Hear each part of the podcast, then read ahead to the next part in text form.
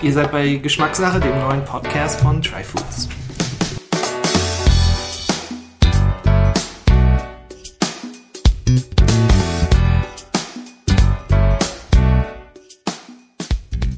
Willkommen, liebe Geschmacksbegeisterte, zur neuesten Ausgabe von Geschmackssache.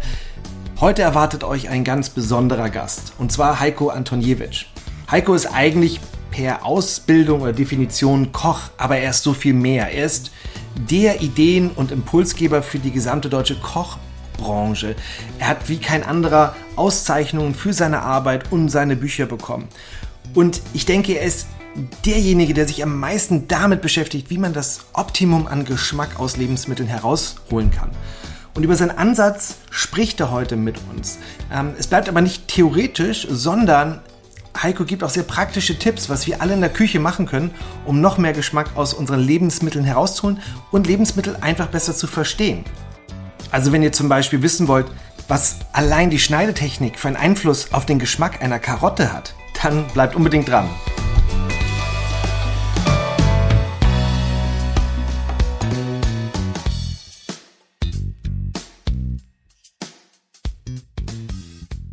Ja, willkommen Heiko Antoniewicz. Ich hoffe, ich habe den Nachnamen richtig ausgesprochen. Willkommen zu meinem Podcast hier zur Geschmackssache. Ich freue mich wirklich enorm mit dir heute über übers Kochen, über Geschmack, über Aromen zu sprechen. Vielen Dank, dass du da bist.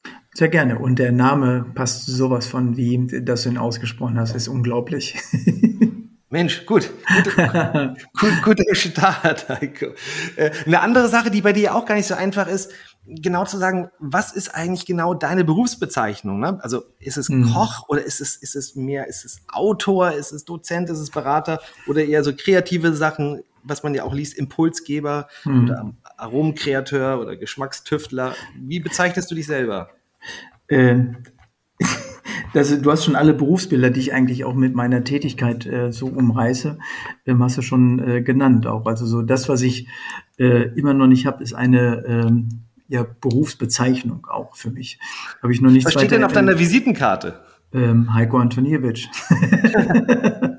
der, Name, der Name ist Programm. Genau. Ja, ja, genau. Nein, also ich, ich gelte natürlich auch für viele äh, Sachen dann einfach nochmal, also was wir auch machen oder auch tun. Ich glaube, unterm, unterm Strich bin ich ein Suchender und äh, ein Suchender, der gerne sein Wissen teilt. Aber das auf einer Visitenkarte zu schreiben, äh, klingt vielleicht noch nicht ganz so sexy. Ja, aber im Herzen oder, oder was du ja von der Ausbildung her bist, bist du ja Koch. Ja, also ich bin ja bin traditionell ausgebildeter Koch.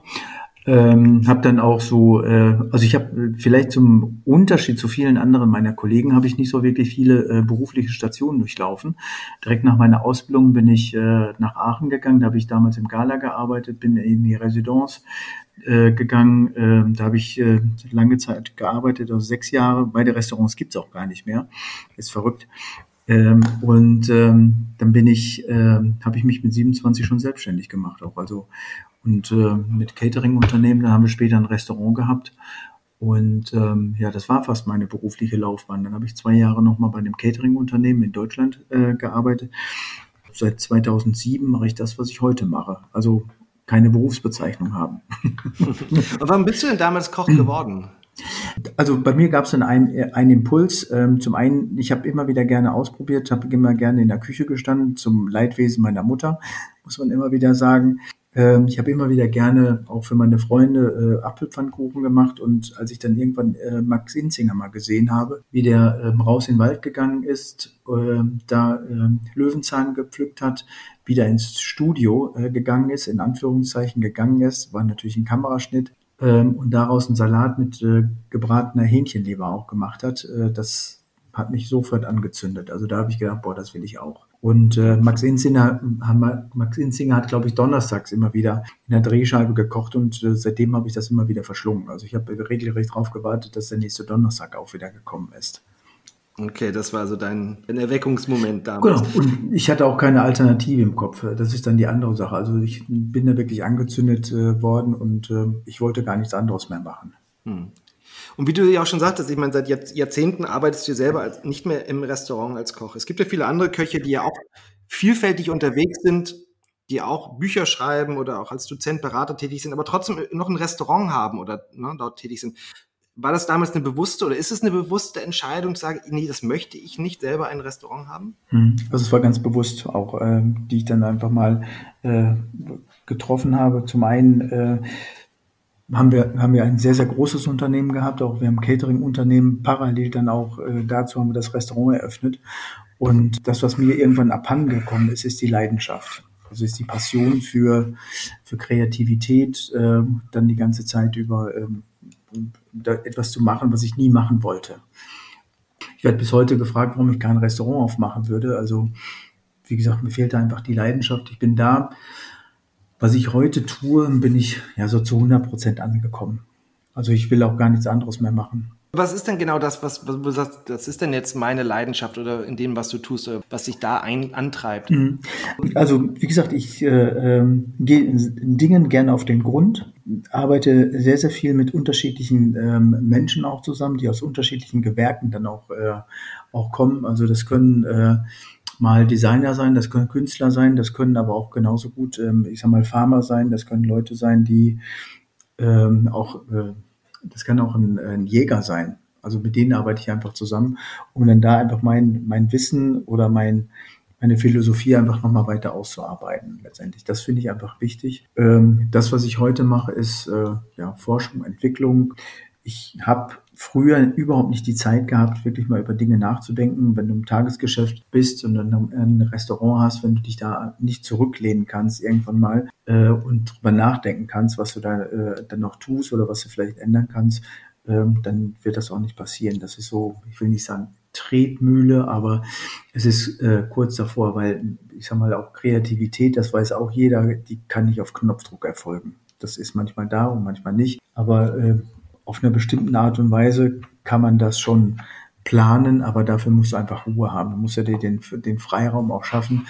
Das geht mit einem Restaurant äh, nicht wirklich, finde ich. Aber wie kann ich mir denn so einen Arbeitsalltag bei dir vorstellen? Also wirklich so im, im Labor die, die meiste Zeit am Entwickeln, am, am Tüfteln? Also ich glaube, äh, wie, wie jeder andere äh, stehe ich wieder morgens auf und äh, das, was wir haben, äh, also jeder Tag ist bei uns auch anders.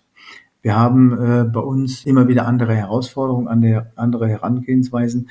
Wir haben natürlich so etwas wie eine Routine, aber äh, unterm Strich sind wir jeden Tag auch an anderen Orten, wo wir unterwegs sind. Wir sind da äh, manchmal zu Gast in anderen Unternehmen, wo wir dann auch Produktentwicklung für die Industrie machen. Ähm, wir sind aber genauso gut dann auch äh, bei Workshops auch, äh, wo wir bei Küchenherstellern sind, und äh, da deren den Köchen oder deren Kunden dann einfach nochmal zeigen, wie wir dann noch arbeiten, wie sie dann ihr Wissen einfach nochmal ein bisschen äh, vertiefen können, äh, wo es manchmal einfach nur darum geht, Dinge nochmal zu sehen, kennenzulernen, die man vorher vielleicht noch nicht bewusst auch wahrgenommen hat oder noch nie ausprobiert hat. Und natürlich habe ich auch ein Kochlabor oder auch ein Labor, wo wir auch äh, viele Sachen dann auch äh, entwickeln oder wo wir dann auch äh, uns mal zurückziehen können und uns auch einschließen können. Und du sagst ja wir. Hast du, du hast ein Team von, von weiteren Köchen? Ja, ja. ja also ich habe äh, also ich habe äh, ich habe ein äh, kleines Unternehmen. Heute habe ich vier Mitarbeiter, also maximal.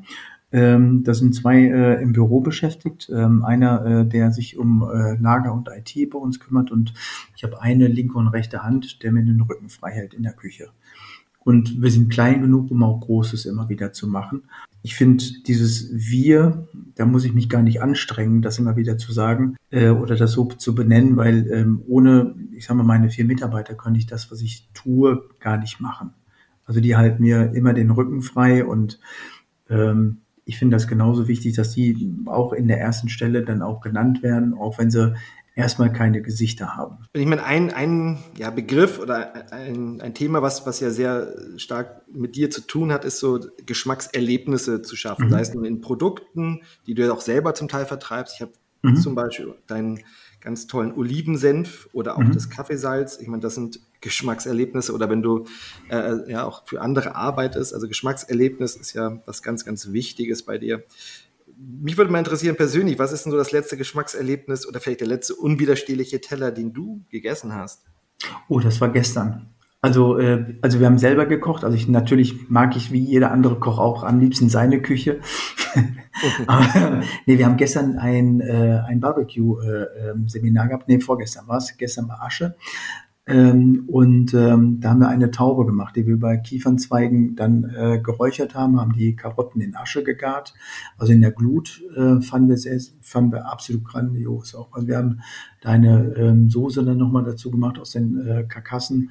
Also das fand ich unwiderstehlich. Das war also das hat mich selbst beeindruckt, um ganz ehrlich zu sein. Bist du denn zum Teil echt selber auch manchmal überrascht über die Dinge, die da rauskommen bei dir, nach all diesen Jahren denn? Das hört sich ja fast so ein bisschen so an. Ja, jein. Also ich glaube, so eine, so eine gewisse Überraschung ähm, ist dann auch immer wieder noch dabei.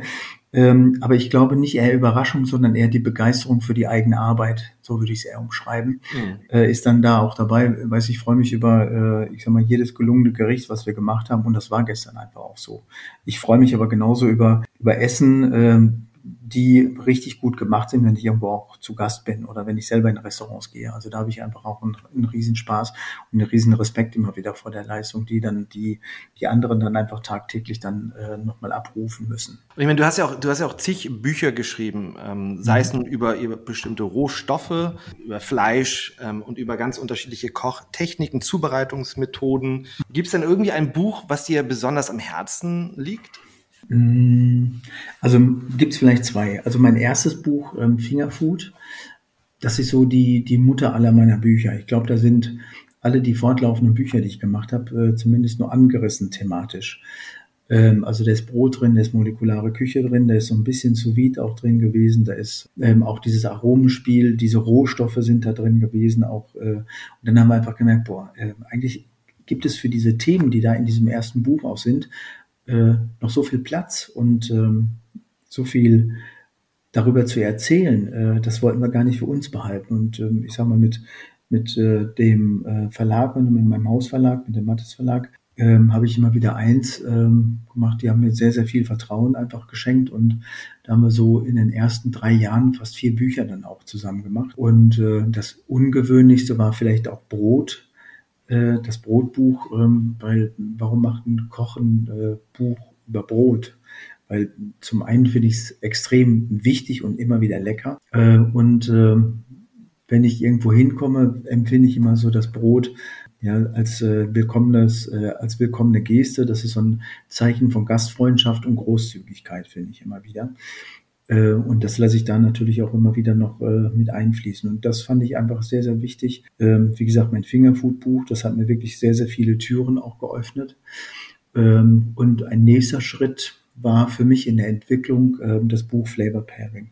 Also da habe ich auch am längsten dran gearbeitet, da habe ich fast vier Jahre dran gearbeitet, äh, um das einfach zusammenzutragen, dieses Verständnis dann nochmal zu erlangen, wie man auch mit Geschmack dann einfach nochmal umgehen kann. Und äh, dass man da auch eine gewisse Leichtigkeit an den äh, Tag legen kann. Das fand ich einfach sehr, sehr gut und auch wichtig.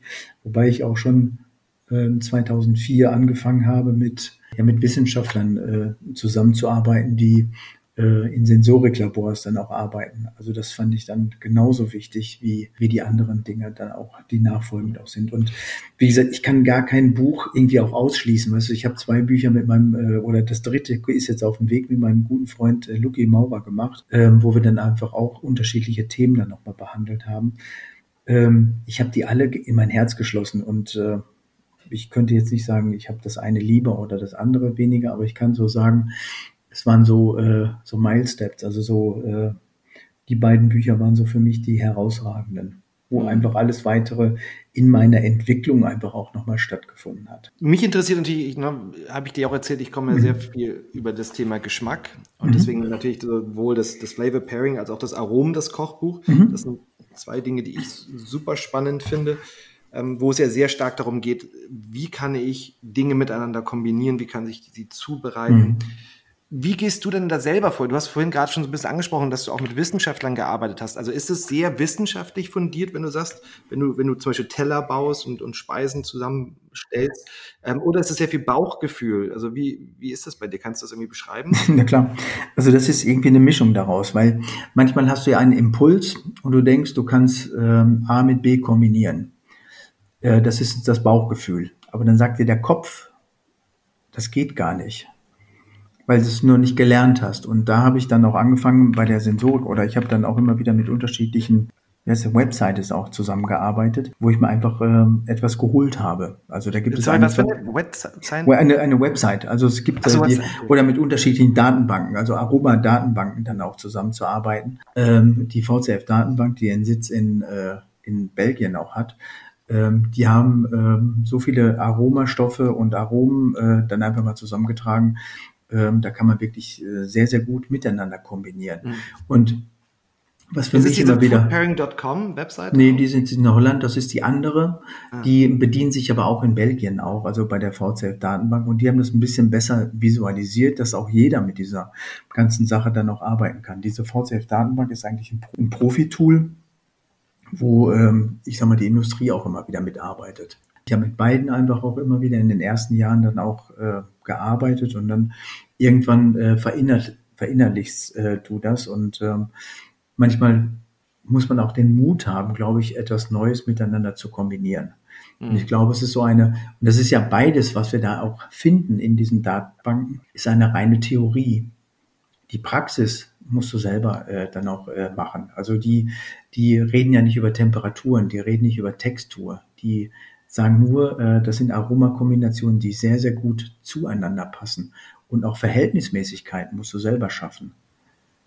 Also du kannst Ja. nicht hingehen und sagen, äh, ich äh, mix jetzt einfach mal äh, Lachs mit Lakritz. Das kann auch in die Hose gehen. Ne? Verhältnismäßigkeiten musst du da schon schaffen und einen Rahmen für das Gericht musst du dann auch schaffen. Du kommst ja, bist ja Koch, kommst von der Praxis und hast dich dann, wie es sich anhört, ja später dann mit der Sensorik, mit der Wissenschaft und der Theorie dahinter beschäftigt. Gab es da sowas, wo du dann auf einmal, also als du dich damit beschäftigt hast, gesagt, mein Gott, das habe ich irgendwie immer falsch gemacht oder irgendwie gar nicht verstanden? Gab es da irgendwie so einen Aha-Moment, als, als auch die Theorie dahinter dir angeschaut hast? Also ja, also das ist, weil manchmal hast du äh, Dinge im Kopf, die miteinander funktionieren. Aber dann hast du nicht die Sicherheit. Ähm, und ähm, also ich kann, kann das auch so sagen. Äh, weißt du, früher habe ich Nutella mit Senf gegessen. Oh. Also als kleiner Junge. Also Mhm. Ähm, ne, also es musste ein bestimmtes Brot sein, es musste dann Nutella sein, darf ich mal, darf, man darf keine Werbung machen. Nuss-Nougat-Aufstrich, sehr bekannt, ähm, einfach äh, auch nehmen. Und dann habe ich aber auch einen Senf äh, oben drauf gestrichen, der extrem scharf gewesen ist. Das habe ich aus einem Impuls heraus gemacht. Später habe ich dann äh, gelesen, hm, okay, ähm, das ist eine äh, auch mögliche Kombination von Aromastoffen, die man miteinander vermehlen kann. Und ich werde immer ganz komisch angeguckt, wenn ich das erzähle, wenn ich sage, ich habe Nutella mit Senf gegessen. Aber wie viele kennt ihr, die morgens auf dem ähm, Frühstücksbrötchen Käse und Marmelade essen? Nichts ist, dreht es dem einen oder anderen auch vielleicht den Magen um oder man zieht die Augenbraue hoch. Ähm, ist egal, was man da auch macht. Aber äh, das ist auch für den einen oder anderen sehr, sehr ungewöhnlich. Und wie gesagt, mir hat es geholfen, um, äh, ich sag mal, dann mehr Mut in meiner Kreativität oder in meinem Schaffen dann nochmal zu bekommen. Also es hat dir so ja, das, das, äh, unterstützt, was du schon sowieso gefühlt hast. Ja, und das hat jeder. Also ich Mhm. glaube, das hat jeder. Da bin ich kein Einzelfall. Ich glaube, jeder hat dann einfach auch äh, genau das ähm, im Kopf äh, oder hat das auch genau, jeder trägt das in sich. Manchmal fehlt einfach nur der Mut, äh, das einfach auch umzusetzen. Mhm. Und ich sag mal, der, die, die beste Befeuerung für Kreativität, du kommst abends nach Hause, machst den Kühlschrank auf und überlegst, was du zu essen machst. so. Da muss natürlich auch was Gutes drin sein im Kühlschrank. Ja, genau. Ja, also, aber manchmal findest du halt nur äh, Käse und Erdbeermarmelade. Ja, ja. Nee, nee, nee, klar. Nee. Ich meine, auch über Thema Senf. Ich habe neulich einen Podcast äh, Mhm. mit der Monschauer Senfmühle gemacht und sie Ja. sagte auch, Senf passt zu allem. Also du hast das gerade unterstützt. ja, ja, genau. Also auch, weißt du, und man kann das wirklich auch, wenn du äh, Nuss-Nougat-Creme runterbrichst, woher, woher kommt es? Haselnüsse. Ne? Und auch, äh, wenn du Senfkörner, wir lieben Senfkörner, die wir in, äh, in Apfelsaft kochen und dann später nur noch rösten. Äh, Finde ich super. Da kannst du ein Dessert rausmachen, eine Speise rausmachen. Du kannst auch Hirsch mit äh, Haselnüssen und Senf machen, ohne dass es wirklich vordergründig einfach nochmal auch äh, nochmal schmeckt. Oder wir machen heute mit den Senfkörnern, äh, machen wir ein Dessert äh, mit, in Kombination mit Erdbeeren und Joghurt. Super. Aber wenn du es erstmal liest, denkst du, hä, was ist denn mit dem passiert? Das ist genauso wie mit, äh, mit äh, Hesten Blumenthal. Als Ich das, äh, glaube 2003 habe ich das gelesen, mit Lakritz, wo, es er dann äh, kombiniert hat. Und das hat mich einfach auch da neugierig gemacht. Ne? Also wie, wie funktioniert das? Und dann habe ich da nochmal angefangen, einfach zu, zu forschen, wo man sowas finden kann. Und dann bin ich über die VCF-Datenbank gestolpert. Und dann war es auch um mich geschehen. Also, dass ich da einfach mehr wissen wollte. Ja, du kennst wahrscheinlich, also ich bin ein großer Fan von Harold McGee. Ich weiß nicht, ja, du kennst wahrscheinlich kenn auch. Kenn ich natürlich, ja. Genau, der auch den Nose, Nose Dive, ähm, mhm. das Buch finde ich, finde ich ganz grandios, wie er das ja. eben alles so unterbricht, welche Aromstoffe überall drin sind. Mhm. Und, und der mit anfängt, wie riecht eigentlich das Universum, ähm, und bevor ja. Leben da war und was bedeutet eigentlich Leben. Also ich finde, dass, da, da lernt man einfach so viel über Grundlagen auch. Ja, und ich glaube, ich glaube, das ist auch wichtig. Also wenn du wirklich so ein größeres Verständnis über Geschmack dann nochmal äh, noch haben möchtest, dann äh, musst du wirklich ganz, ganz vorne anfangen ganz mhm. weit vorne anfangen. Ja. Und Aber lass uns doch ein bisschen noch mal ein bisschen konkreter werden. Ich meine, zum Beispiel in deinem Buch Aromen, ne, das Kochbuch, da, mhm. da geht es ja darum, wirklich Geschmackserlebnisse zu, zu schaffen. Und das ist mhm. ja so, also du sagst ja auch, es geht um, um Kombinationen dort, ähm, um halt Essen unwiderstehlich zu machen. Das steht ja, glaube ich, im Buch drin. Ähm, aber wie macht man das jetzt mal so ganz konkret? Wie kann ich so als, als Koch dann zu Hause vorgehen, um, um das zu schaffen? Mhm. Also ich kann ja, ich kann ja wieder nur von mir auch erzählen. Also ich habe so ähm, maximal fünf, nee, mindestens fünf, maximal zehn Lieblingszutaten zu Hause. So, und äh, eine davon ist Kaffee, äh, in unterschiedlichen Formen dann auch teilweise. Ich liebe es, mit Kaffee zu kochen. Äh, ich habe immer ein Limettenöl, ich habe immer ein bisschen Schärfe, ich habe immer etwas Tomate einfach nochmal da. Und so das Ziel, was ich heute im Kopf habe, so weit runtergebrochen, dass ich dann ein Gericht mache, was immer so alle fünf Geschmackspunkte auch triggert. Ist egal, in welcher Kombination das auch ist. Hm. Also süß, Aber, hm. Das ist sorry, genau, das wollte ich gerade fragen, genau. Ne? Es, ist, also, es hört sich jetzt so an, du hast Tomate irgendwo, da ist eine Süße, da ist eine Fruchtigkeit, aber genau. Umami drin, du hast bei, bei Kaffee gewisse Bitterkeit, Bitter, Röstaromen, genau. also was. Ja, genau. Also so, du hast dann, du hast dann einfach Salzigkeit äh, dann einfach nochmal dazwischen, wenn du das brauchst. Also das kannst du über Sojasauce äh, dann nochmal mit äh, reinbringen auch. Also das finde ich also süß, sauer, salzig, bitter und Umami. Also diese Mischung, die finde ich einfach essentiell. Und wenn man das einmal so ein bisschen verinnerlicht hat, äh, da kannst du wirklich alles mit allem kombinieren. Das ist, also ich, sage immer, das ist einfach, aber ich glaube, man muss aber auch ein gutes Gespür, äh, eine gute Zunge dann einfach auch nochmal bekommen. Und das passiert ja nur über Training, also über Essen. Ist es denn so äh, als Hobbykoch, dass du sagen würdest, also die Frage stelle ich mir manchmal selber. Also ich bin so ein Koch oder Hobbykoch zu Hause, der mhm. eigentlich immer gerne immer wieder was anderes macht. Mhm. Ja, ähm, und, und kaum was wiederholt. Ich, ich schreibe auch nichts auf, wenn ich was mache. Mhm. Ich, ich hole mir auch Rezepte zur, zur Inspiration. Aber ich habe immer das Gefühl, auch ich, ich perfektioniere etwas dadurch auch nicht. Oder ich mache nicht etwas wirklich sehr gut, weil ich, weil ich dann wieder immer zu was Neuem gehe aber anders, manchmal frage ich mich, ist es nicht wichtig, auch so ein bisschen das, ne, so mal, mir mal irgendwie ein Gericht vorzunehmen und das immer mal wieder zu kochen, um wirklich zu sagen, in diesem, in diesem Bereich irgendwo auch besser zu werden und da zu mhm. lernen.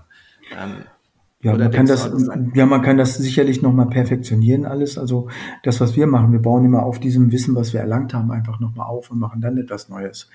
Also wir nennen das bei uns Referenzgeschmack. Also wenn wir etwas Neues kennen. Also du musst immer eine Komponente auf Tellern äh, dann einfach haben, was du kennst äh, wenn du etwas Neues dann dazufügst, äh, dann ist es überraschend für denjenigen, der es ist, aber äh, es überfordert ihn nicht ganz. Und das finde ich einfach auch immer wieder so das Wichtige. Weißt du, wenn du ähm, ein Gericht hast, was sich völlig überfordert und dich alleine stehen lässt, äh, du hast gerade so vortrefflich das auch im Vorgespräch auch gesagt, äh, äh, wenn du ein Bild nicht verstehst, ne, das macht dir dann auch keinen Spaß. Und wenn du ein Essen nicht verstehst, äh, dann ist es dann ähnlich. Und wenn du dann damit überfordert bist, äh, macht Essen überhaupt keinen Spaß. Und Essen sollte Spaß machen, finde ich. Ja, wenn wir nochmal so ein bisschen über, über, über das Kochen sprechen, also mhm. wir haben, wir haben jetzt schon so, du hast ja sogar so ein paar Grundzutaten, die für dich ganz wichtig sind, die immer da sind.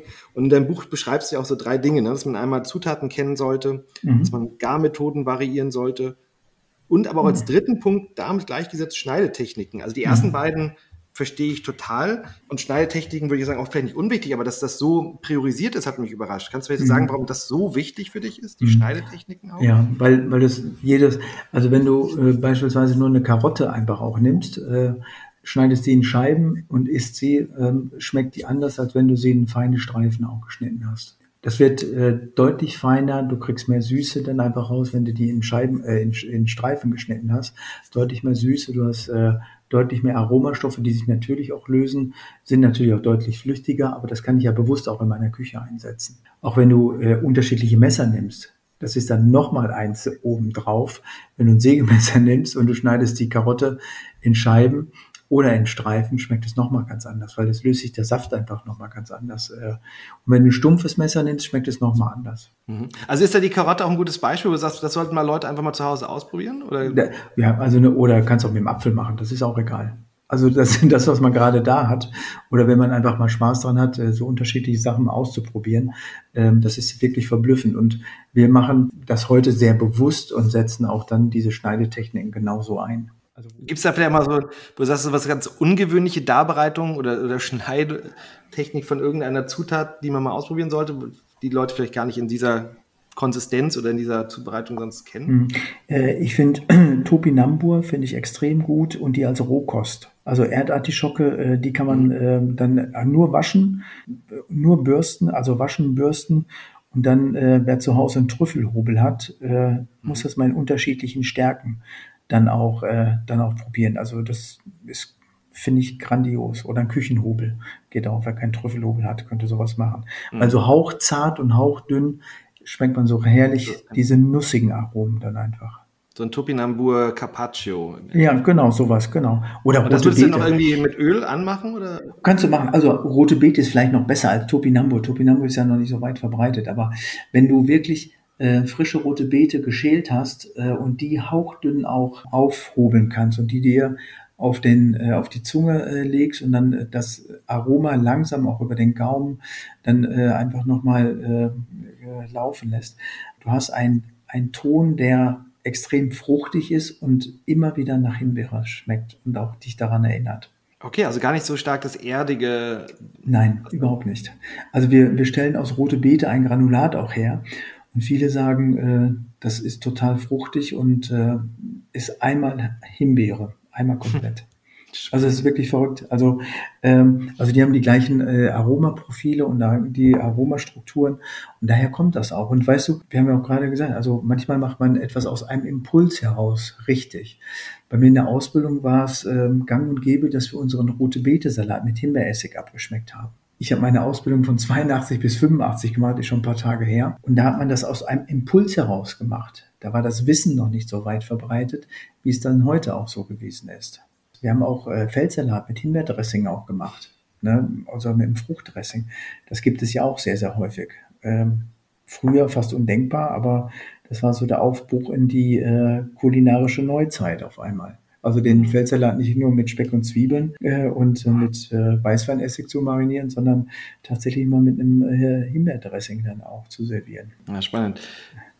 Lass uns auch nochmal über die Garmethoden sprechen, weil das ist mhm. ja auch eine Sache, mit der du dich sehr, sehr viel beschäftigt hast und mhm. auch eine ganze Reihe Bücher geschrieben hast darüber, sei es ein sous -Vide, ich würde auch Fermentation dazu zählen, mhm. ähm, Rösten etc. Ähm, aber jetzt so als Hobbykoch, was, was, was sind so Dinge aus deiner Sicht, die wichtig sind zu beherrschen oder, oder, oder zu können? Oder vielleicht, aber du sagst, dass das vielleicht auch Leute noch nicht so viel zu Hause machen, wo du sagst, Mensch, trau dich da mal ran. Mhm. Also das Einfachste ist äh, Dämpfen oder Dünsten. Also dämpfen, da kannst du in den Asia-Shop gehen, äh, dann kannst du den Dampfkorb kaufen. Musst du noch einen passenden Untertopf haben, äh, dass das dann auch direkt funktioniert. Ich finde auch, ich habe sehr, sehr viel gelernt, als ich äh, mit zu Hause einen Gasherd auch angeschaffen habe angeschafft habe. Da habe ich dann einfach angefangen, äh, nochmal ein anderes Verständnis über Hitzeverteilung, Wärmeverteilung und Leitfähigkeit nochmal zu lernen. Und ähm, zu Hause ist es immer wieder von der, von der äh, Hitzequelle auch abhängig wie du dann da nochmal zubereitest. Und Dünsten ähm, ist so für mich das bestmögliche, äh, ich sag mal, was man da einfach nochmal machen kann. Also nicht für Fleisch unbedingt, aber Gemüse nur gedünstet, grandios. Also ich kann bis heute nicht verstehen, wenn man Spargel mit Wasser bedeckt, den zum Kochen bringt und dann einfach irgendwann mal rausholt.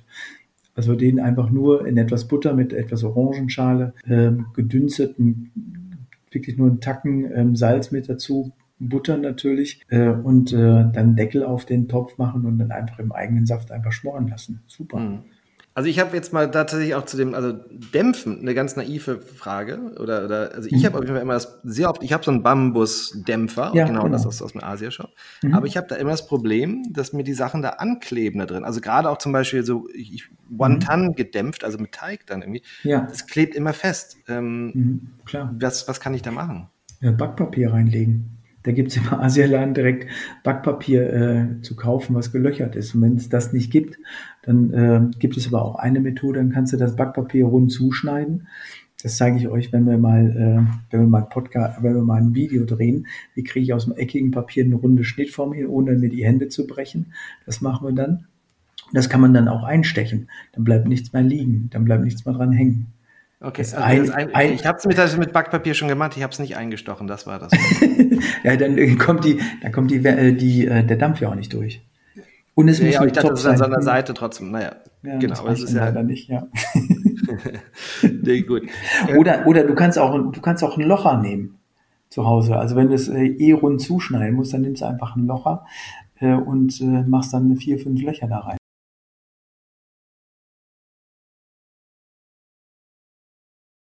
Dünsten und Dämpfen gesprochen. Mhm, genau. Andere, was das eigentlich so was Unterschätztes oder was man mal mehr machen sollte? Ähm, also ich bin immer zu Hause, bin ich mal äh, einer, der es äh, sehr, sehr einfach haben will. Also auch das Niedertemperaturgarn äh, schätze ich sehr, ähm, weil zum einen ähm, riecht die Küche dann natürlich nicht. Äh, dann einfach, wenn man, oder nur kurzzeitig, wenn man die Steaks dann einfach die ganze Zeit anbrät und auch in der Pfanne weiter braten muss. Das finde ich einfach nochmal wichtig. Was wir immer machen, ist sicherlich ein grandioser Tipp, glaube ich. Ähm, auch in der Profiküche setzen wir ähm, Klarsichtfolie ein, wenn wir Brühen kochen. Dann machen wir eins, äh, dass wir die Brühe, den Ansatz einfach so präparieren, wie wir das geplant haben. Und ähm, dann spannen wir immer eine spezielle Folie, also auch eine Klarsichtfolie, äh, dann oben über den Topf und reduzieren die Hitze auf äh, 60 bis 65 Grad. Und äh, die Küche riecht nicht mehr äh, nach dem Fond oder nach der Brühe. Und ähm, ich bin auch der Meinung, dass man dadurch deutlich besser abschmecken kann. Also wenn die Küche einfach ein, ein reines Umfeld auch hat. Mhm. Also und die Aromen bleiben im Topf. Genau, also das auch. Und weißt du, das beste Beispiel ist ja auch, weißt du, du kannst ja auch in eine Parfümerie gehen, du wirst niemals ein neues äh, Parfum finden, ähm, weil die Atmosphäre einfach, äh, ich will nicht sagen verunreinigt ist, aber da sind total viele Aromastoffe, viele Duftstoffe einfach schon in der, in der Luft. Und wenn du dann dir noch ein Parfum auch auf äh, sprühst, das kannst du gar nicht wahrnehmen. Das geht gar nicht. Ja klar, weil unser Geruchssinn ne, passt mhm. sich ja der Umgebung an. Genau. Und, ähm, ja. ja. deswegen kriegst du ja, genau und deswegen kriegst du auch die Proben einfach immer wieder gerne mit nach Hause. Sous Vide hast du ja auch ein Buch drüber geschrieben, was sehr spannend wird. Aber kann ich eigentlich auch Sous Vide gut machen, ohne Vakuumbeutel zu benutzen, ohne etwas zu vakuumieren? Ich meine, das ist ja auch so das Thema Nachhaltigkeit, gerade ich weiß auch in Restaurants ja auch mehr und mehr ein Thema. Mhm. Ähm, ja, du kannst es ohne, also Sous vide heißt ja im übertragenen Sinne unter Vakuum. Ähm, das, was du natürlich machen kannst, du kannst es in Klarsichtfolie einrollen, das ist ein Weg, ähm, aber dann hast du nicht die Haltbarkeit. Das ist so für den aller, äh, für den aller Menü-Service einfach sehr, sehr gut äh, nochmal gedacht. Ähm, wir nutzen seit gut anderthalb Jahren kompostierbare Vakuumbeutel, die wir auch einsetzen. Ähm, Finde ich auch wichtig. Ich habe irgendwann mal vor acht Jahren gesagt, in fünf Jahren haben wir welche es halt äh, sieben Jahre gedauert äh, oder sechs Jahre gedauert, bis wir dann diese kompostierbaren Beutel auch hatten. Und ähm, ich glaube, da wird auch immer wieder noch ähm, einiges nicht richtig gemacht, weil viele fokussieren sich da auf Fleisch und äh, Fisch natürlich in der Zubereitung. Ähm, ich finde, ähm, im sous verfahren ist das äh, Gemüse einfach deutlich überraschender als wenn du da. Gibt es aber ein Gemüse, was sich besonders eignet zum sous vide garen Bin ich bei der Karotte. Oder jetzt gerade äh, äh, Spargel, super. Hm. Äh, Chicorée. Chicorée oxidiert einfach nicht mehr. Chicorée ähm, kann man äh, so wie, er, wie du den einkaufst, du brauchst noch nicht mal sehr Mittelstrunk rausschneiden. Ähm, der hat so einen tollen Eigengeschmack mit etwas Salbei, etwas Butter, Salz und wenn du magst, ein bisschen Orange einfach mit dazu machen. Ähm, das ist umwerfend. Mhm. Eine andere Sache, über die du ja auch ein Buch geschrieben hast, ist das Thema Asche. Wo mhm. ich ich habe es tatsächlich auch mal irgendwann mal ausprobiert, einfach so Lauch im Backofen ganz mhm. lang zu machen und daraus eine Asche zu machen. Und ich bin irgendwie grandios gesche gescheitert. Mhm. Auf jeden Fall, ich hatte nicht das Gefühl, dass das gut schmeckt. Was ist mhm. so, was ist das Geheimnis der, einer guten Asche? Ähm, das ist der Eigengeschmack, dass du den Eigengeschmack der Produkte immer wieder noch erkennen kannst. Ähm, also für uns ist Asche nicht gleich die äh, komplette Pyrolyse, äh, wie man das, wie man das vielleicht auch nochmal so vermuten kann oder könnte. Ähm, da geht es eher um auch eine hundertprozentige Verwertbarkeit von Lebensmitteln. Äh, und daraus äh, dann sowas zu machen wie ein Geschmacksbooster und Geschmacksverstärker ist immer so negativ belegt. Aber so ein Geschmacksbooster, äh, den finde ich einfach immer wieder richtig gut. Das kann man natürlich sehr, sehr herstellen, wie du auch schon gesagt hast, aus Lauch, um dann einfach so ähm, Lauch- oder Zwiebelaromen dann einfach nochmal zu praktizieren. Da hast du auch äh, Röstaromen dann nochmal äh, da drin. Aber häufig wird es auch bitter. Das ist einfach so. Und da muss ja, das war einfach, bei mir so, genau. genau. Und da wird einfach, da muss man die, die Hitze einfach deutlich besser kontrollieren und man kann nicht das einfach alles verbrennen lassen. Weil dann hast du wieder einen sehr eindimensionalen Geschmack. Ähm, das, was wir, wenn wir Sellerieasche herstellen, äh, der Sellerie ist bei uns heiß, äh, äh, nicht heiß. Der wird erst heiß angegrillt, dann da reduzieren wir aber auch die Hitze und äh, lassen das dann äh, nochmal äh, trocknen. Ja, also es ist ein Trocknungsprozess. Und dann hinterher pulverisieren wir das. Und das Selleriepulver, was wir dann auch herstellen, ist äh, weiß.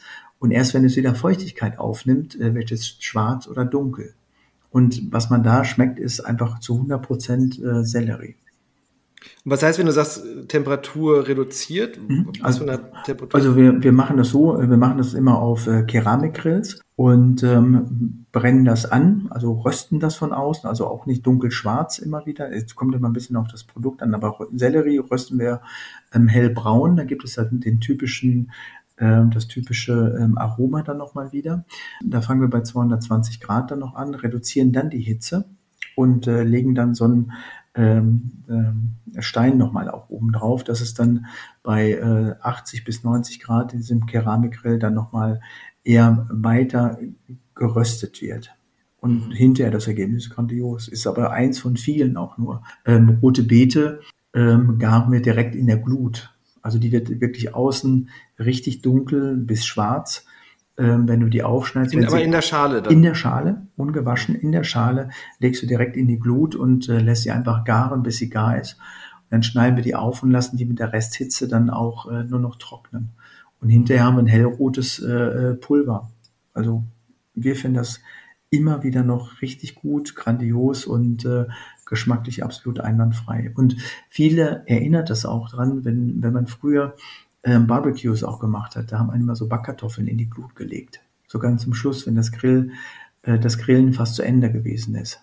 Ähm, da hat man die Kartoffeln einfach gewaschen und dann einfach in die Glut nochmal gelegt, dass sie einfach nochmal von außen knusprig werden und innen drin einfach so richtig herrlich, mehlig, äh, cremig dann einfach werden. Hm. Dann brauchst du nur ein Stück Butter dazu. Hm. Ja. ja super. ähm, da kann man natürlich mit dir auch noch viel, viel dr weiter drüber sprechen, über das Thema Kochen. Was mich aber auch noch mal interessiert, ist halt das Thema wirklich Schmecken. Und du machst mhm. ja auch, also auch, du schreibst ja auch über Geschmackssensibilisierung. Mhm. Da gibt es da ja auch äh, Schulungen, Workshops äh, in dem Bereich. Ähm, wie gehst du selber vor, um, um Menschen da zu sensibilisieren oder im Geschmack zu schulen? Hast du da selber so einen Ansatz? Ja, also ich bin immer jemand, der sagt, äh, das muss man selbst lernen. Ich kann nur die Grundlagen auch liefern. Ich kann nur sagen, wir haben ähm, angefangen, ähm, die Dinge so weit zu reduzieren, dass wirklich nur das überbleibt, um einen typischen Geschmack einfach auch herzustellen. Das beste Beispiel ist für uns, ähm, eine Hühnerbrühe auch herzustellen. Äh, für eine Hühnerbrühe brauchen wir nur drei Zutaten. Das ist einmal Hühnchenfleisch oder auch Chicken Wings. Nehmen wir am liebsten dann Wasser und Sojasauce. Wenn du daraus eine Brühe herstellst, hast du den urtypischen Geschmack, das Aroma von Hühnchen. Und daraufhin kannst du aufbauen. Da kannst du deine Gewürze dazu machen, kannst du dein Gemüse dazu machen. Und dann merkst du einfach immer wieder, äh, wie sich Geschmack verändert. Also beispielsweise, ähm, wenn du dann äh, ein bisschen was von der Brühe runternimmst und machst ein bisschen Sternanis rein, dann lernst du schmecken. Mhm. Ne, was es dann auch macht, wenn du dann zu dem Sternanis dann noch in Streifen geschnittene Karotten dazu machst, dann lernst du, oh, das ist aromatisch, wird sehr harmonisch, aber dadurch wird die Brühe einfach etwas süßer. Ne? Ja. Also ja, den, den Ansatz finde ich total spannend. Also ich, ich hatte dir auch erzählt, dass ich ja auch so Tasting-Sets mache mhm. und das sind ja auch an sich Grundzutaten. Also mhm. ich habe ein Set zum Thema, wie gesagt, Olivenöl, aber auch zum Thema Essig, Pfeffer. Ja. Und, und ich sage eigentlich auch mal, oder der Tipp an Leute ist, ist auch genau, fangt an, auch diese Grundzutaten auch mal eben erstmal pur zu probieren, ne? damit ja. man erstmal versteht, wie schmeckt das denn alleine. Ne? Und mhm ähm, wenn man irgendwie nachher alles zusammen kombiniert hat und dann einen fertigen Teller hat, es ist schwieriger, das dann wieder alles auseinander zu klamüsern genau. und zu sagen, was, ne, welcher Geschmack kommt jetzt davon. Mhm. Also, davon. weißt du, wir haben, wir haben früher, also ich würde immer sagen, da haben wir Kochfehler gemacht. Also in der Ausbildung habe ich noch gelernt, äh, oder bis heute wird das ja auch praktiziert, in eine Brühe gehört eine geröstete Zwiebel. Diese geröstete Zwiebel die ist aber äh, nie äh, nur geröstet, sondern meistens verbrannt. Dann wandert eine rohe verbrannte Zwiebel in die Brühe, ist egal in welche, äh, und äh, um dann Farbe zu geben. Dann wird meistens noch äh, Gemüse dazu gemacht und was immer Fakt ist, äh, wir machen immer wieder die gleichen Gewürze mit in eine Brühe. Das ist meistens Lorbeerblatt, das ist Wacholder, das ist Nelke und manchmal noch Piment und Senfkörner. Das ist ein Geschmackswust, der gut sein kann, aber wir hinterfragen das nicht, warum wir das so machen. Ähm, und wir als Köche haben überhaupt nicht gelernt, oder ich habe das nicht gelernt, Geschmack zu beschreiben. Also wie, wie äh, also bei mir in der Ausbildung hätte ich nie beschreiben können, äh, wie beispielsweise eine Hollandaise irgendwie auch schmeckt oder eine Vanillesoße. Ne? Also wie die Viskosität ist. Also wie, das haben wir nicht mit auf den Weg gekriegt. Mhm. Jeder mhm. Sommelier kriegt das in seiner Ausbildung äh, dann noch mit oder äh, wie dann Wein schmeckt. Also äh, die wissen was über Mineralität, über Terroir äh, äh, erfährt man da viel. Das, das haben das ist, viele gar nicht, ne? viele Köche. Ja, aber es finde ich sowieso interessant, dass da der, der flüssige, der Getränkebereich irgendwie viel weiter zu sein scheint. Ja. Also was finde ich, was so da die, also einige Bereiche, ich sage mal jetzt Schokolade und sowas, ne, die auch hinterherkommen, mhm. aber generell war dieser Getränkebereich weit vorne ich habe mal, ich habe tatsächlich auch mal ein, ein äh, Probierset zum Thema Steak gemacht und habe mhm. dann auch selber recherchiert, zu gucken, ähm, Geschmacksbeschreibungen von Fleisch. Äh, habe ich kaum was gefunden. Gibt also wirklich, die ein bisschen tiefer gehend sind und ein bisschen ja. was erklären, warum schmeckt jetzt, oder auch gerade bei Rindfleisch jetzt mhm. ein, ein äh, mit Mais gefüttertes versus Gras gefüttertes, also dass das, das ein bisschen, also auch geschmacklich dann genauer beschrieben mhm. wird. Genau, gibt es nicht. Also ich bin weißt du, warum das? Also ja, es gibt da noch keinen Markt für, glaube ich. Also es gibt noch keinen Markt dafür, äh, dass es sowas äh, dann nochmal zu kaufen gibt auch. Also so man findet teilweise äh, so Dinge in diesen Datenbanken, die ich vorhin schon beschrieben habe. Da findest du das ansatzweise, aber so in die Tiefe gibt es das nicht. In der, oder in der mhm. Tiefe gibt es das nicht. Bei Gemüse gibt es dann auch immer wieder Terroir oder bei Wein. Bei Gemüse genauso. Ähm, viele schwören auf Geflügel aus dem aus der Bresse aber auch bei Meeresfrüchten, also bei, bei äh, Fischen, äh, gibt es diesen Begriff des Meroirs mittlerweile auch. Also so dass man da anfängt auch äh, zu unterscheiden, wo denn auch der der gleiche, also der, nicht der gleiche, sondern die gleiche Art unterschiedlich gefischt worden ist. Also ein Kabeljau aus Norwegen schmeckt anders als einer aus Island. Das ist einfach so. Hm. Ne, aber ja, damit, beschäftigen, damit beschäftigen wir uns auch nicht. Aber weißt du, natürlich, wenn, äh, ich sag mal, auch ein Angusrind äh, in, äh, im Norden steht oder im Süden steht, das schmeckt anders. Wie ist das im Thema, so, also der, der, der gute Geschmack? Ich meine, oder was ist das für dich guter Geschmack? Und kann man das verallgemeinern aus deiner Sicht? Oder, oder vielleicht anders gefragt, ähm, glaubst du, es gibt so einen universellen, leckeren, unwiderstehlichen Teller, der, der irgendwie immer funktioniert, bei allen gut schmeckt? Also das kann ich nicht in ein Gericht auch fassen, aber so süß, sauer, salzig, bitter und Umami. Und dann geht es noch gar nicht mal ums Sattsein oder ums, äh, um, ähm, ja, um dieses Gefühl der, der Fülle. Es geht eher, wenn du, es ist ein perfekter Teller, wenn du hinterher eine Zufriedenheit auch erlangst, die du vorher noch nicht gehabt hast. Und wenn du ähm, den Teller schon serviert bekommst, der gut riecht, gut aussieht, äh, und du den ersten Happen probierst und du denkst, boah, ist das klasse, du brauchst nicht mehr so viel zu essen. Weil dann hast du über die Qualität eine Zufriedenheit erlangt, die du über die Quantität niemals erreichen wirst. Hm. Sehr, sehr schön der Einsatz der, der, der japanischen Küche auf der Kaiseki, dass eben ja, nicht, das, genau. die, nicht das satt werden, sondern ähm, das zufrieden ja, werden. Genau, die Zufriedenheit. Also, und weißt du, das, das hat jeder, glaube ich, auch mal zu Hause gehabt äh, oder auch wenn man irgendwo essen geht. Also man, man denkt dann nur nicht mal vom Volumen her, äh, sondern man denkt, jetzt muss ich noch was essen. Weil man ist einfach nicht abgeholt worden, nicht getriggert worden im Grunde genommen. Aber das, das ist ja vielleicht nochmal ein, auch ein guter Übergang zu meinem, zu meinem letzten Thema oder Frage, die ich mal hatte, ist so das Thema so deutsche Koch- und Esskultur auch in den letzten 30 Jahren. Und gerade das, ich meine, so der deutsche Teller gerade traditionell ist ja einer, der groß und gut gefüllt sein muss. Mhm. Ja, da muss einfach was drauf sein. Ähm, auf jeden Fall war das früher so. Ähm, denkst du, dass da, da gibt es auch eine Veränderung hier in, in der Koch- und Esskultur in Deutschland? Ähm, ja, das hat sich schon, das hat sich schon äh, wirklich sehr, sehr positiv dann auch entwickelt. Also ähm, wenn du überlegst, äh, Rucola wurde früher einfach äh, äh, verachtend angeschaut äh, Und heute weiß man, äh, dass dieses bittere äh, Salatzeug äh, dann einfach auch einem gut tun kann und weil es einfach wohlschmeckend ist. Also früher haben sie Ölrauke dazu gesagt, dann wurde es auch gegessen. Ähm, manchmal sind so Umwälzungen auch so Trends, äh, die man natürlich auch hat und weiterhin begleitet, ähm, ja unumstößlich auch mit der Kulinarik dann einfach verbunden auch. Also, ähm, mhm. also ich glaube, wir müssen eher darüber nachdenken, was wir in den nächsten 20, 25 Jahren essen ähm, werden. Also und da muss man nicht drüber nachdenken, glaube ich, ähm, was man nicht essen kann, sondern was man für uns alles kulinarisch einfach nochmal äh, für den Speiseplan gewinnen kann. Weil Verzicht denkt jeder, äh, ist negativ belegt auch. Also so heute, wenn du mit Fleischleuten noch redest oder die gerne Fleisch essen, die denken immer, oh, wenn ich Gemüse äh, habe, müssen auf was verzichten. Das ist nicht so, das ist eher eine Bereicherung. Und, ähm, sind da sonst so andere Sachen, wo du sagst, sei es nun Trends, Trends ist ja immer so ein bisschen so ein Buzzword, aber mhm. sonstige andere Sachen, wo du denkst, da und da geht's hin mit unserer, ja, mit der Koch- und Esskultur oder, ja. oder Ernährung in Deutschland? Also ich glaube, äh, irgendwann äh, wird sich das ändern. Es dauert noch sicherlich 15 Jahre oder 20. Also heute die Generation, die zwischen ähm, 13 und 18 ist, die werden die Umwälzung einfach so haben, wie wir die brauchen. Also dass wir sonntags noch den Braten haben, dass vielleicht auch Fisch und Fleisch nur die Beilage ist äh, und dass dann der äh, Hauptakteur auf dem äh, Teller dann einfach Gemüse oder andere Dinge dann auch sein werden. Und weißt du, ich habe irgendwann mal gesagt, wir werden uns dahin bewegen, dass es so ein bisschen wird wie früher bei der Großmutter, weil die hatte sonntags nur, natürlich nur Braten gehabt, ähm, aber die hat den Sonntagsbraten auch anders annonciert. Weißt du, die hat gesagt, heute gibt's Kartoffeln, Gemüse und Braten. Wenn wir heute über äh, Sonntagsbraten reden, dann gibt's Braten, Gemüse und Kartoffeln. Das ist eine andere Wahrnehmung. Hm.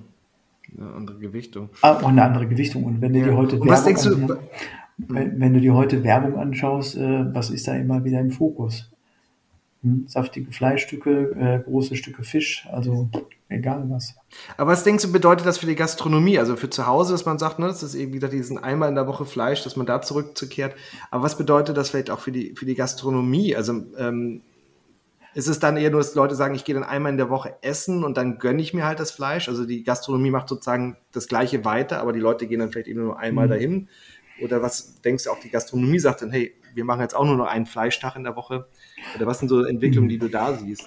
Nee, also ich glaube, es, es wird so einen Trend geben zu äh, sogenannten Monokulturen, auch, ähm, also Monogastronomie, dass du dann irgendwo hingehst, das beste Steak, die beste Pizza, die beste Pasta, die besten Wraps auch, also oder der beste Veganer. Also ist egal, wie man es äh, in der äh, Reihenfolge auch nimmt. Ähm, und ich glaube, dass wir häufiger rausgehen werden weil es einfach äh, so ein Lebensgefühl einfach nochmal hat. Und wenn du dir heute äh, viele Gastronomen einfach anschaust, äh, viele machen das mehr als bereitwillig und richtig gut, eine äh, vegetarische oder auch vegane Küche dann auch anzubieten. Also da, das ist auch deutlich kreativer, als wenn man dann wirklich äh, nur sein, sein Schaffen auf Fleisch und Fisch aufbaut. Das ist einfach so. Und äh, man muss auch äh, sorgfältiger arbeiten, finde ich auch sehr, sehr gut, weil äh, Gemüse verzeiht keine Fehler. Mich würde als letztes mal interessieren, also gerade vegetarische, vegane Küche, dass das eben natürlich eine große Entwicklung ist, die sehr, sehr wichtig ist. Was ist aber deine Meinung zum Beispiel zum Thema ähm, so Fleischersatzprodukte, ähm, die man jetzt auch gerade so im Handel kaufen kann? Ja, brauche ich nicht. brauche ich wirklich. Also auch, ich weiß, wie man hinkommt, ähm, aber ich brauche das nicht. Also ich kann die machen auch und äh, ich habe auch sowas schon produziert auch, aber äh, ich brauche das nicht. Ich denke, das ist das ist natürlich ein Anfüttern für pflanzliche äh, Produkte letztendlich auch, aber ein Geschmacksbild nachzubauen, um dann einem Ideal dann einfach wieder zu entsprechen, ist völliger falscher Ansatz. Man muss eine Gemüseküche etablieren, die eigenständig ist. Und da muss man vielleicht auch auf Begriffe verzichten wie äh, äh, Gemüseschnitzel oder sowas. Prima. Vielen, vielen lieben Dank, Heiko. Also, gerne geschehen. Ich würde gerne in Zukunft irgendwann nochmal einen anderen Podcast mit dir machen, wo man sich wieder nochmal ein Thema tiefer anschaut. Ähm, ja. Heute war einfach dich mal ein bisschen kennenzulernen, die verschiedenen Bereiche mal so ein bisschen anzuleuchten. Mhm. Also vielen Dank für deine Insights da. Gerne. Ja, und vielen Dank an euch fürs Einschalten, fürs Dranbleiben. Ich hoffe, ihr konntet auch einiges aus diesem Podcast herausziehen. Ich habe auf jeden Fall Lust bekommen, mit dem Schneidemesser und einer Karotte in der Hand ein bisschen zu experimentieren und auch meinen Hobel herzunehmen und mir ein schönes rote Beete Carpaccio zu machen. Wie immer, wenn ihr ansonsten Fragen habt oder Kommentare, freue ich mich über eure Reaktionen und abonniert doch einfach unseren Kanal.